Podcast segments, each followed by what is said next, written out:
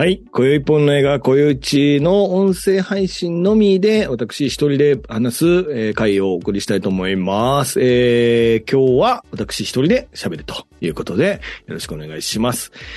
えー、今回は、えー、まあ一人で喋るってことなので、まあなんとなく個人的に見たいかってことになると思うんですけども、えー、とですね、去年の年末から公開していた、まあ話題のアニメですか。のファーストスラムダンクというのを見てきました。えー、あのーこれ、あの、まあ、実は全然見るつもりなかったんですけども、あのー僕の、えーと知り合いの皆様方が皆さん見て結構盛り上がっていらっしゃるということで、えー、まあ、ぜひ見てみようじゃないかということで、見たということで、急遽この配信を、えー録音させてもらっております。えー今年、今回もよろしくお願いします。えー、今宵一はですね、えー YouTube でも配信しておりまして、ポッドキャスト、えー、Spotify、Amazon でも配信しておりますので、えーぜひ、あの、チャンネル登録していただいて聞いていただければなと思います。まあ、今回、多分音声配信だけになると思いますので、えーまあ、今回においては、えーまあ、あれですか、えっ、と、ウェブ上で、まあ、Apple、Spotify、Amazon で聞いてもらえるといいかなと思います。YouTube で上がることは多分ないのじゃないかなと思っておりますね。まあ、ダイジェスト版とか、まあ、自分で喋ってておもろいと思ったらダイジェスト上げるかもしれませんということで、よろしくお願いします。ということです。はい。えー、スラムダンク、ファーストスラムダンクですね。えー、これを見てきました。まあ、ファーストスラムダンクということで、これは何年ぶりですか ?10、ん？何年ぶり ?14 年ぶり？なの？わからへんけど、96年に終わってるんですよね、この漫画自体が。96年に終わってるので、えー、17年か。17年ぶりですか？すみません。間違ってたら教えてください。17年ぶりに、えー、劇場公開されると、初めてかな？劇場公開されるという作品となっておりますね。はい。これについて話していきたいと思います。えー、まあ、まず、感想ですね。まあ、まあ、ずぶっちゃけた感想を言いますと、まあ、あの、非常に面白かったと思いますね。えー、全然見ようと思っていなかったので、えー、まあ、周りの皆様が盛り上がってなければきっと見なかったっていうところから、あの、行ったわけですけども、まあそこのその、まあほんまに面白いのかっていうところを覆す面白さがあったと思います。えっと、なんとなくその冒頭のシーンから始まって、えー、後半に至るまで、すごく、あの、面白いというふうに感じましたね。と思いますね。すごいぼやぼやして喋っております。はい。で、えー、この映画、だから、そうですね、僕のそのスラムダンク、まあこの映画を見る前に、まず僕が、僕とスラムダンクの、漫画との、なんていうんですかね、その漫画をとの関係といいますか、僕がスラムダンクを読んでんのか読んでないのかって話なんですけど、僕は一応、読みました。多分最後まで読んでます。で、なんとなく最後まで分かったので、最後まで読んでますね。で、このスラムダンクって、これ調べると90年から始まってるんですね、ジャンプで。90年から始まって96年で終わってると。全276話ということらしいんですけども、これ90年って僕多分、まあ年もありますけど、僕18歳なんですよね。で、18歳で、にえーっと、6年だから、だから 24?24 歳までの間にやってるので、僕多分み、読んでないですね、少年ジャンプも。この、この18の時期になってると、読んでないと思ってるので、ただこれ全部読ん、全部読んでるので、読んだっていうか全部、ストーリーは全部知ってたので、まあどっかで読んだんでしょうね。で、ただ、多分これ僕は多分これオンタイムの世代じゃないと思いますね。多分これは後からあの話題になったから見たって、あと後追いで見た世代だと思いますね。だったので、まあちょっとスラムダンク本当にその、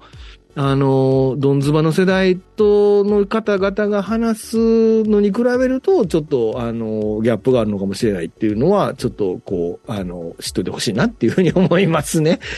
で、まあ今回の、えー、まあスラムダンクの、ファーストスラムダンクなんですけども、まあ、えっと、面白かったのは、まあ、いろいろあるんですけども、まず、この、僕はこれを見たときに、えー、まあ、前情報で予告とかも流れてて、まあ、ちょっとだけ映像を見たときに、この映像表現ですよね。この映像表現が、どういう、アニメーションの手段で、このスラムダンクを描くのだろうかということがすごく気になったんですけども、で、その映像を見た時に、これどうやらこれは CG で作るんじゃないのかなっていうふうに、まあ感じたわけですね。で、えー、まあ 3DCG で、まあ多分これモーションキャプチャーというか、要するにその人にこう、モーションキャプチャーっていうか、いわゆるその人にこうセンサーみたいなのをつけて動かすことによって、そいつのその動きをそのあの CG に取り込んで、それにアニメーションで肉付けしていくっていうやり方をしてるのかなと思います。僕あんまり詳しいことを調べてないのでわかりません。と思います。で、そこで、えー、描いた作品ということにだったのかなと思いまして、で、この 3DCG のモーションキャプチャーで動かすっていうのは、まあ、過去にもいろいろありまして、まあ僕は、僕そんなにアニメ詳しくないので、まあ知ってる範囲で言うと、あのー、まあ、えっと、二重む先生の、まあ先生って僕別に漫画家のこと先生言いませんけど、二重むの、えー、シドニアの騎士ですかね。僕が一番し、あの、この手法で、わーって思ったのはシドニアの騎士でしたね。そのシドニアの騎士で使われた技術、えー、まあ、要はセル側の表現ではなくて 3DCG でアニメーションの動きを作らすっていう表現の仕方をしてるっていうのを、僕は初見で初めて見たのはシドニアの騎士だったんですけども、シドニアの騎士を見たときに、まあ、まあ結構この、えっと、要はアニメーションの作り方って可能性あるなと思ったわけです。で、あの、まあロボットの、まあシドニアの騎士は、えー、まあガンダムみたいな、その、まあ、の、つぐもりっていう乗り物に乗って、まあなんかしょ、なんかその、こう未確認飛行、未確認生命体の、そのガウナっていうとこ、やつと戦うっていうその話なんですけども、あの、そこの表現のそのアニメーションで、その、まあやっぱロボットの格闘アクションっていうのを撮るのまず漫画だとわからないわけですね。まあわかりにくいわけですね。それをそのアニメーションでこの 3DCG を使って表現するっていうことで、すごく親和性があって、ものすごくそのよくできた映画だなと思ってたわけです。で、で、今回もそ、そ、どうやらその技術を使ってるように見えたんですけども、まあ、この、技術を使ってやると、まあ、アジンっていう、あのー、まあ、アニメ、同じくその漫画があって、それをアニメ化したやつがあって、これもまたその同じような技術で撮ってるんですけども、あのー、この画力のある人、要するにその線が多い人ですよね。絵を描くときに。やっぱりその、それ、それなりにこう、アーティスティックに描ける作家さんっていうのが、まあいるわけですけども、その線の処理がシンプル、まあ鳥山明は逆に線の処理がシンプルなわけですけども、この線の処理が複雑な作家さんっていうのに井上武彦ってやっぱり線の処理が複雑な作家さんだと思うんですけど、その線の処理が複雑な作家さんと、この 3DCG のアニメーションの親和性っていうものが、本当にうまくいくのかどうかでも全然わからなかったわけですね。で、それで全然わからないわけで、まあ別に見ようと思ってなかったけど、そのまましちゃったわけですけど、まあ今回見て思ったのは、まあこれはその 3DCG のアニメーションのモーションキャプチャーで動いてるものに対して、あの、その作家の意図を組んだ、えっと、その、こう、描、描画っていうんですか、要はその 3DCG にさらに書き込み入れてるわけですよね。なので、その、あの、もうほぼ見た目は漫アニ漫画と一緒っていうぐらいの見た目にまで書き込んだ上で、それが 3DCG で動くっていうね、一緒になってるわけですよね。これはさすがにびっくりしましたね。まあ、これは本当にすごい表現だなっていうふうに思いました。あの、ここについては、まあ、あんまりそんなに背景読んでませんけども、まあ、現在のアニメーションの表現においては、あのー、かなり最先端で、まあ、日本のアニメ、日本人が作った漫画原作をアニメーションにする上で、この技術を研ぎ澄ましていくっていう方向性は本当に素晴らしいと思いましたね。うん。それは、あの、本当にすごいと思いました。で、あの、今日、今回これ収録するために調べてあ、ドラゴンボールもこれやってるんですね。ドラゴンボールも最近、金作ではフル 3DCG でやってるんですけど、まあ、鳥山明のアニメ、作画って結構 3DCG に置き換えてもそんなに違和感がないっていうところがあって、あれも、あっちも多分うまくいってるんだろうなと思います。で、今回のその稲田武樹のスラムダンクについては、どちらかというと 3DCG の親和性ががあんまりないにもかかわらず、ここまでうまくあの合わせてきたっていうところに対しては、本当に素晴らしいと思いましたね。はい。で、で、まあ僕、まあストーリーなんですけども、まあこれ、だから僕、えっ、と、本当にスラムダンクって、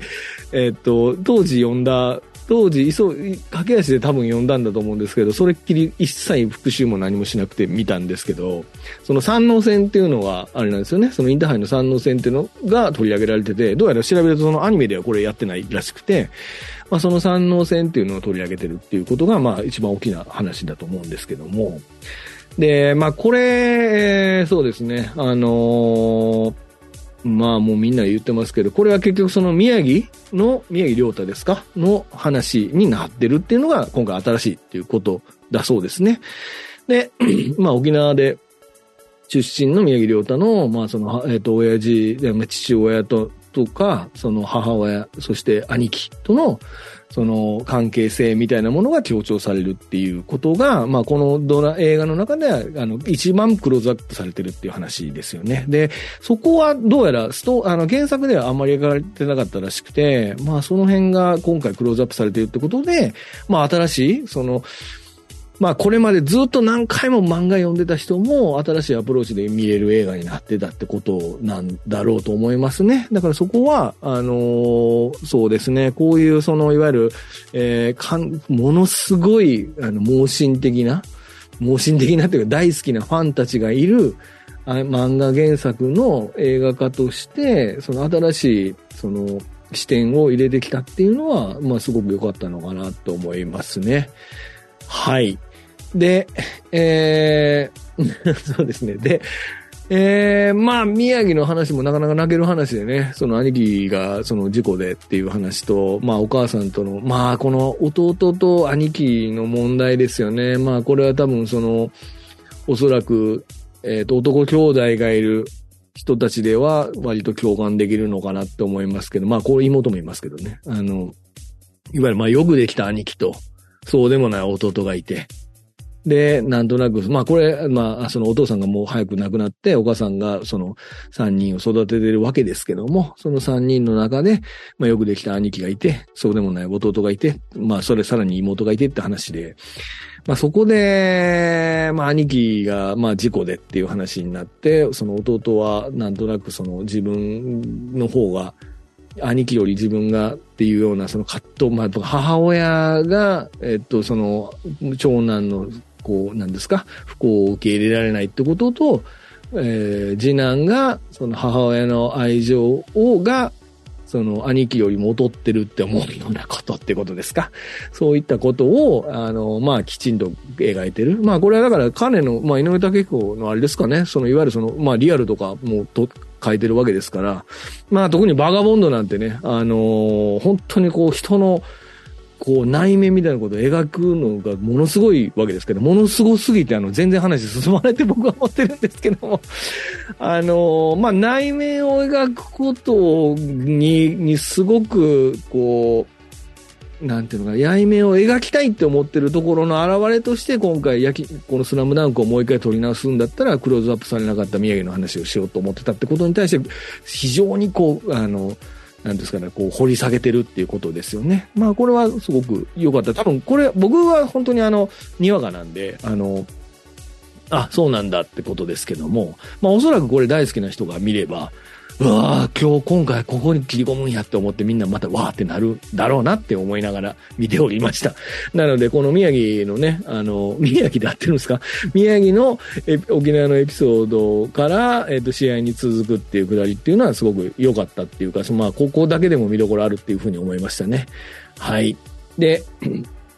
そうだな。えー、で、まあ全般、まああと試合の表現か。試合の表現は、えー、まあやっぱりこれほんまにバスケやってるみたいで皆さんおっしゃってましたけど、まあ確かにこれほんまにバスケやってるみたいだと思いましたね。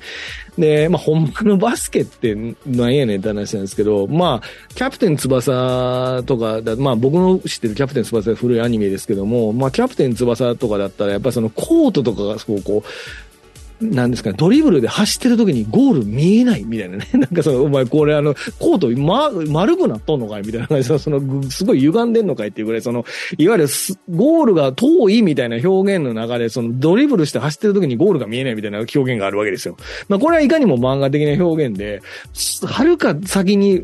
あの、ゴールがあるっていう、その、その人の心情みたいなものが、絵、絵として現れるわけですけども、そういう感じの、えっと、その、要はバススケットのコートの大きさが、こう、アニメ表現として無限に広がるみたいな表現が一切なかったわけですね。もう本当にこう、本当に限定されたコードの中で勝負してるんだなっていうのがよくわかる。だから、あ、何歩走ったら向こうまでついて、何歩走ったら戻れるみたいなところがわかるぐらい、アニメーション表現としてはすごくストイックにその現場主義的な描かれ方をしてるということですよね。まあでもこれはやっぱりその今、今の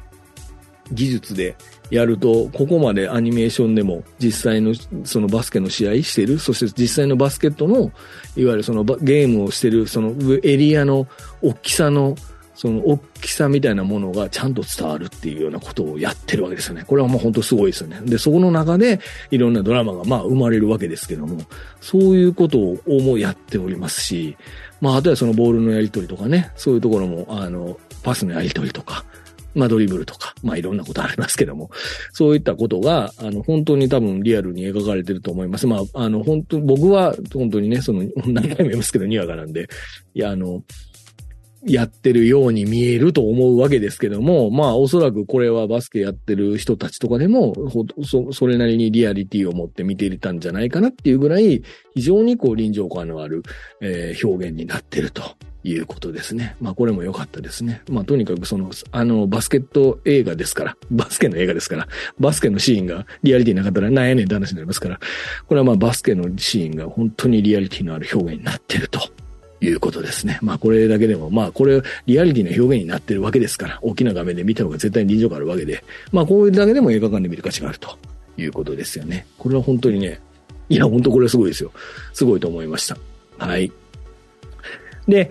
えー、あですで、あとですね、まあ、あと、まあ、気になる、気になる。まあ、こっからはちょっと気になるってことなんですけども、まずこの映画は、あの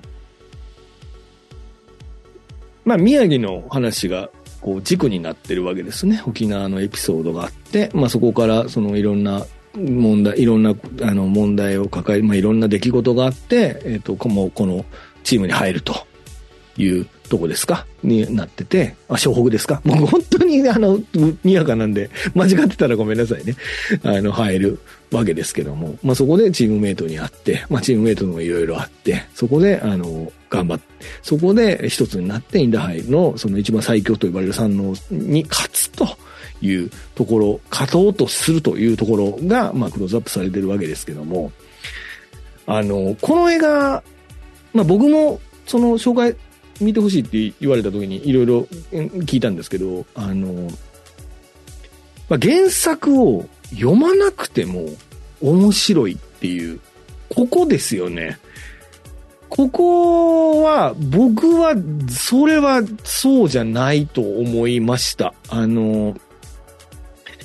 これ原作を読まないで面白い映画というには原作を読んでる人ありきで書いてる脚本だと思いましたね。ここは、や多分気ぃつけた方がいいと思いますね。もしこれから見られるか。多分これ聞いてる人多分もうもうネタバレしてるから多分見た体だと思うんですけど、これはやっぱり原作読まなきゃダメな映画だと思いますね。まあもちろんその、例えばその原作を知らない人でもこれを見て興味を持ってもらえればいいっていう気持ちはすごくわかりますけど、その原作を見ないで、これを見た人が、これに興味がある、興味が湧くほどよくできたストーリーではあるが、同じ意味でよくできてないストーリーだと思いました。っていうのは、あの、他のキャラクターのエピソードは、かなり、あの、意図的に省いてるんですよね。で、そこが、こう初見の人にどう響くかなっていうのはちょっと感じましたね。だって僕は一応全部読んだと思っているので、もう三能線ってほとんど覚えてなかったんですけど、覚えているので、あのそのさ、えっとね、これだからその、桜木花道っていうのがまあ主人公なわけですよ、この映画って。この映画っていうか、この、そもそもスラッグダンクっていうのは。桜木花道に対しての、えっと、説明っていうのはもうほぼ、ほぼじゃないな、全然ないですね、この映画って。で全然ないんですけど、まあ、見てる人は分かってるはずですよね。彼が何者であるかっていうのを分かってるっていうのを前提で作られてるわけですよね。だからここが、うーん、まあ僕はどうかなって思いました。いや、まあもちろん初見の人にたが見る、見るならばっていう限定した意見ですけども、ここはどうかなって思いましたね。っていうのは、まあ今回僕、めちゃくちゃ泣き、泣いたんですけど、僕ね、めちゃめちゃ泣いたシーンがほとんど桜木のシーンだったんですよ。あの、なん、こう、えっと、頑張ってボール取りに行こうと思って、客、あの、審判のところに突っ込む下りとかね。まあ、あと、その、腰言わす下りとか、まあまあ、それも最後の最後ですけど、あとその、えっと、なんでしょうね。えーまあまあ、いろんな桜木のシーンがあるわけですけども、そのシーンが、あのーまあやっぱり泣泣けるわけですよ。それって。まあ最後のラストのあそこに至るまでね、泣けるんですけど、そのシーンについては、特にここ、今回は何の掘り下げもない。ど、ど、どっちかというと宮城の話の方が掘り下げてるから、本当は宮城の話で泣かなきゃいけない。まあ宮城の話でも泣きましたよ。泣きましたけど、宮城の話でも泣かなきゃいけないんですけど、やっぱ桜木の話は、やっぱこう、思い出して泣いちゃうんですよね。で、その思い出して泣いちゃうのは、読んだからなんですよね、本をね。で、ここはどうなのかなっていうのはすごく思いましたね。もちろんこれ見てね、新しい、あの、読新しく本読み始めて、あ、この時のあの桜木のやつってこういうことなのかっていうふうに思ってもう一回見るのは、もう全然ありだと思いますね。ありだと思いますけど。でもやっぱりグッとくるシーンが、あのもちろんその本当に何回も言いますけど、宮城のシーンが最高なんですけども、あのグッとくるシーンは、やっぱり読んでるからこそっていうところが多かったかなっていう気がしますね。だって最後の、だって三井、三井じゃないや、えっと、ルカワと桜木ですか？の、あの、まあ、最後の最後に、あの、一発、点数決めた後の腕パチンって叩くやつ。あれ、初見の人わかんないですよね。この、ま、このドラ、この、まあ、初見でもまあわかりますよ。やったぜってことだと思うんですけど、特にルカはなんか、より何も描かれてませんもんね。だから、その辺の、こう、割り切、この辺は多分原作の、その稲竹彦が、ものすごい割り切って描いてる。今回は宮城で行くよっていうことで、しこう全部割り切って描いてると思うんですよ。で、割り切っても絶対面白いと思ってるはずやって思ってる、作ってる自信の表れだと思っていて、で、それは、あの、多分見た人は、それをちゃんと乗っかって投げるっていうストーリーになってると思うんですよね。だからまあ、だから多分これは多分その、まあ、この、この十何年経った後に作った、あの、新しい、あの、映画化作品としては、多分正解だと思うんですけども、あの、一本の作品として考えたときに、説明はされてるかと言われればされてないっていうことは、多分、あの、初見の人には伝えておくべきだと思いますね。なんか初見の人はだと、わからないこと多分多いと思いますね。宮城のことしかわからないと思います、きっと。なので、この辺は、あの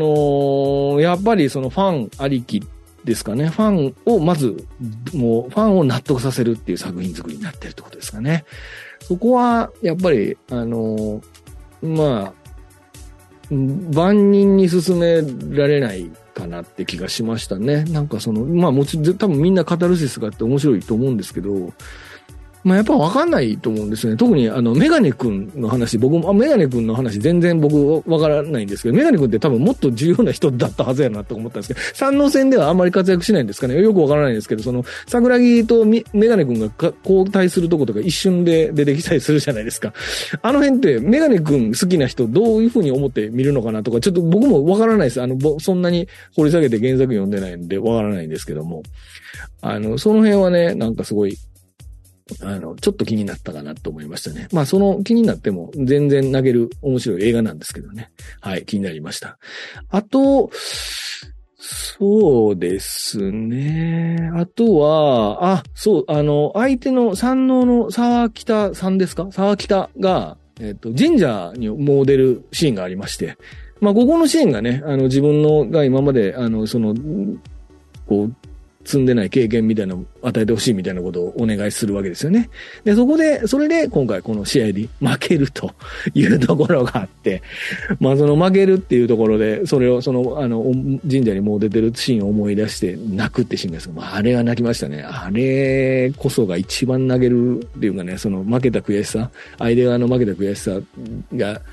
こう、ぐっと凝縮される。僕、わかりません。あれ、オリジナルで、漫画ではや、ないんですか？あるんですか？わかりませんけども。あそこで、こう、座り込んで泣くっていうのね。うん。まあでも、スポーツやってたらね、あの、一回でも負けたら、どんなしょうもない試合でもね、やっぱ負けたら悔しくて泣きますよ。僕も昔サッカーやってた頃、あの、まあキーパーやってたんですけど、あの、もうね、僕、僕のせいになっちゃうわけですよ。あの、負けんのってキーパーって辛くてね。あの、だって僕のところにボールが来て蹴られて入れられるのってお前らが悪いやんって思うじゃないですか。だけどその全部僕のせいになるわけですよね。あの、まあもちろんそれはあの、本口に出してはいませんけど、あいつら多分思ってるわけですよ。お前が止めたら、あの、そんなに負けることなかったみたいなこと思うわけで、こういうのは悔しくて泣くわけですよね。まあでもこういうのはありますよね。スポーツやってる人なら多分わかる悔し涙だと思いますね。そういうところがね、あの、描かれてたらもう、本当にこの人スポーツよく知ってるんやなっていう演出でしたね。これは本当に良かったと思いますね。はい。で、えー、あとは、まあ、そうだななんでしょうね。まあ、とにかくそのアニメーションは本当に良かった。動きもぬるぬるぬるぬる動いてるのはすごく良かっですかね。まあ、まだまだちょっともうちょっとね、なんか肩がぐる、なんかなんとなく微妙に揺れてるところだから、ちょっと動き変やなって思うところもありましたけど、まあ、これは本当に、その、日本のアニメーションは、その作家さんの作画力を、えっと、CG で表現するっていう方向で、まあ、勝負しようと思ってるんやなっていう、その、意気込みみたいなものはめちゃめちゃ感じたんで、これは本当にあの、もう本当に見てるだけでも本当にいいと思いますね。うん。まあ、あの、冒頭のね、線画で、こう、なんですか？あの、バースデーの曲で、線画でビキビキって出てきて歩いてるシーンとかね。あの、まあ、あれは見たらみんなたまらないと思うんでしょうね、きっとね。うん。いや、かっこいいと思いますよ。うん。ああいう、なんかね、線画でかっこいいものを描けるのが、この人、井上武彦だと思いますんでね。うん、そういうシーンもあって。で、その線画に負けてないってことですよね。そのアニメーションの C、3DCG ので動いてる彼らの動きが、その冒頭の線画に負けてないぐらいちゃんと動いてるし、ちゃんとそこに感情移入できるっていうところまで、今現状の 3DCG 技術でここまで持ってきてるっていうことですよね。まあいろいろ、ものすごい書き込んで、書き込んでっていうか、ものすごい修正かけて作ったらしいですけども、まあそこまで書き込んでるっていうのは、書き込んでここまで、あの、こう、グッとくる試合のシーンを見せつつ、あの、泣かせる演出になってるというのは本当に素晴らしいと思いましたね。はい。で、えー、そうですね。あとは、うーん、なんだっけ、俺何やと思ったんだっけな。えー、ちょっと待ってくださいね。あ、そうですね。あの、まずこの絵のテイスト、あ、あとはこの絵のテイストですね。この絵のテイストが、あの、バスケットの、あの、バスケットの、こう、体育館の床って多分もっとオレンジ色やと思うんですけど、なんか結かなりグレーなトーンになってたような気がしてたんですけど、まあこれはちょっと、まあツイッターでも話しましたけど、なんでしょうね。すごいちょっとグレーなトーンになってる。まあ彼の、あれですか？その、あの、カラーで描いた時の絵の雰囲気ですか？わかりませんけど、その、なんとなくこう、意図的にグレーな感じにしてるから、あの、あんまりビビッドな色合いにしてないっていうところは、結構その演出としてすごく意図的にやってるんだったらすごいかっこいいなと思いましたね。うん。で、あのー、で、あともう一つ、そう、そうですね。もう一つ思ったのは、これ、だからそのずっと、ほえっとね、宮城の回想シーン、もしくは三井の、あ、三井の話か。三井のシーンもいいか。宮城の回想シーンは、が挟みつつも、三能戦の試合がずっと続いてることを、続いけつつ、宮城の回想シーンが挟まるってことになってるわけですけど、まあ基本的には常に試合をしてるってことになるわけですね。で、この試合してる最中は、基本的にはだからその 3DCG がもや、あの、こう、ぬるぬる動いてる演出で、非常にそのカット割りとか、そのカメラのアングルとか、そういったもので、そのバスケのシーンを臨場感たっぷり見せてるわけですよ。こう、あの、こう、ボールが、こう、手、そのガードしてる手とか逃れて上にふわって上がって、スポンって入るとかね。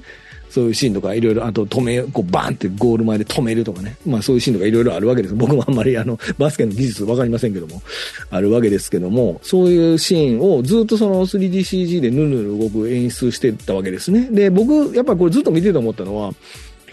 この 3DCG の演出だと、その、リアルのスピードで動いてる時と、あの、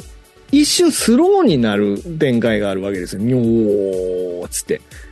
このスローになる展開と、えっと、そのリアルに動いてる展開がどっちも 3DCG なので、なんかそ、そこに緩急つい、つか、ついてないように見えたんです。あの、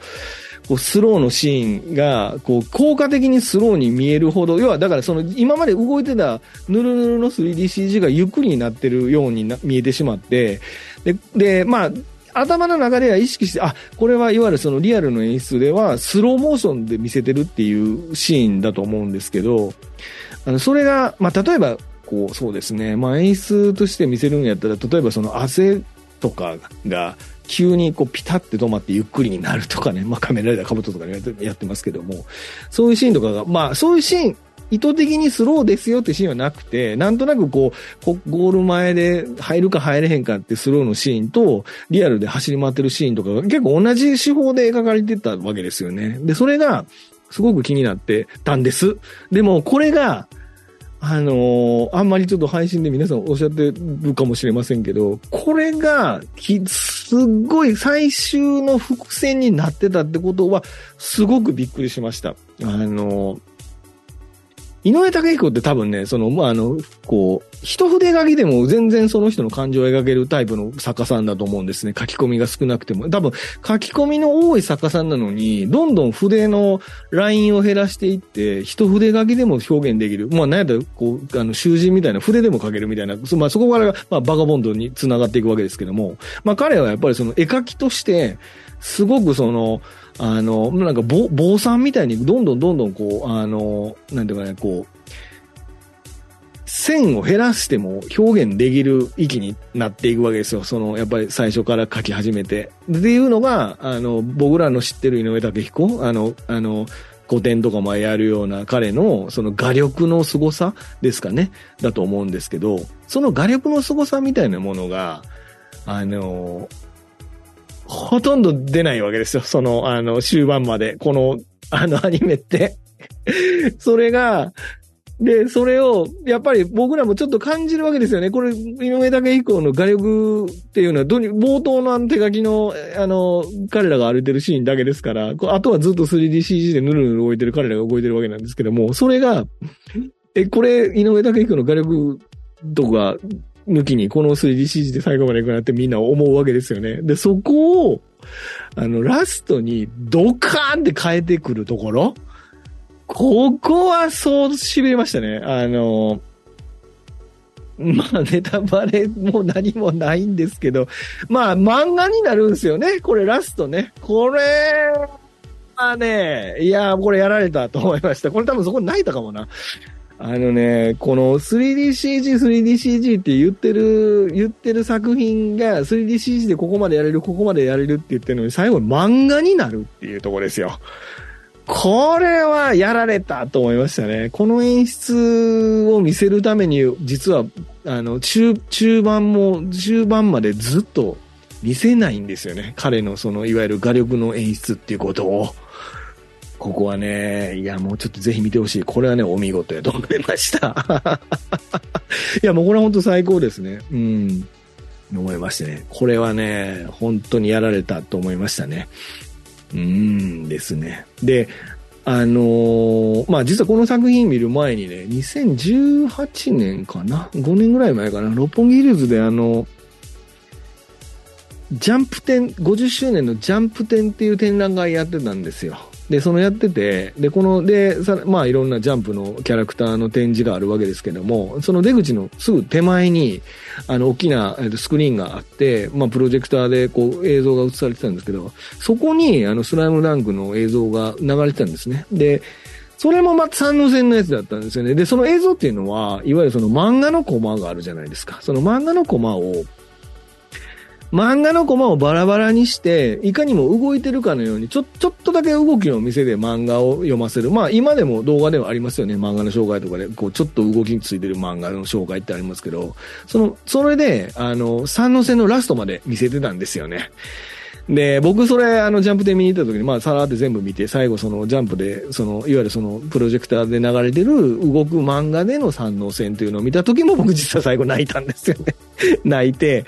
ああ、やっぱこれ泣ける試合の展開だよなと思ったのが強烈に覚えてたので、まあ今回も同じ、まあもう当たり前ですけど同じ展開になるんで、まあ泣きました。うん。これは本当に良かったですね。ただまあこれはあれですよね。桜木の最後の一言とかあえて消してますし、なので、これはやっぱりファンに対しての新しいアプローチの見せ方として、まあみんなが分かってるところはと省くっていう演出になってるから、そこが粋なんですよね。粋だと思うんです。僕はやっぱり、そこが粋な演出で、あ、なるほど、今回こうやって見せるんやっていう風な粋な演出をしてるんだと思うんですよね。うん。それはすごく良かったと思うんです。だけど、これを、初見の人が見るのはちょっとどうかなっていうのはやっぱり残りますよね。初見の人が、例えば、わかります？桜木花道が最後、あの、ふわってあげるためにボソボソボソって無言で喋ってるの絶対わかんないと思うんですよ。だからやっぱこれはやっぱ原作読んで、もう急いで読んでもいいから、あの、見てもらった方が、多分初見のの楽しみ方よりも何十倍も楽しめる、何十倍も泣ける映画なのかなと思いましたね。なので、まあ今、皆さん、そのファンの方々が大変良作であると、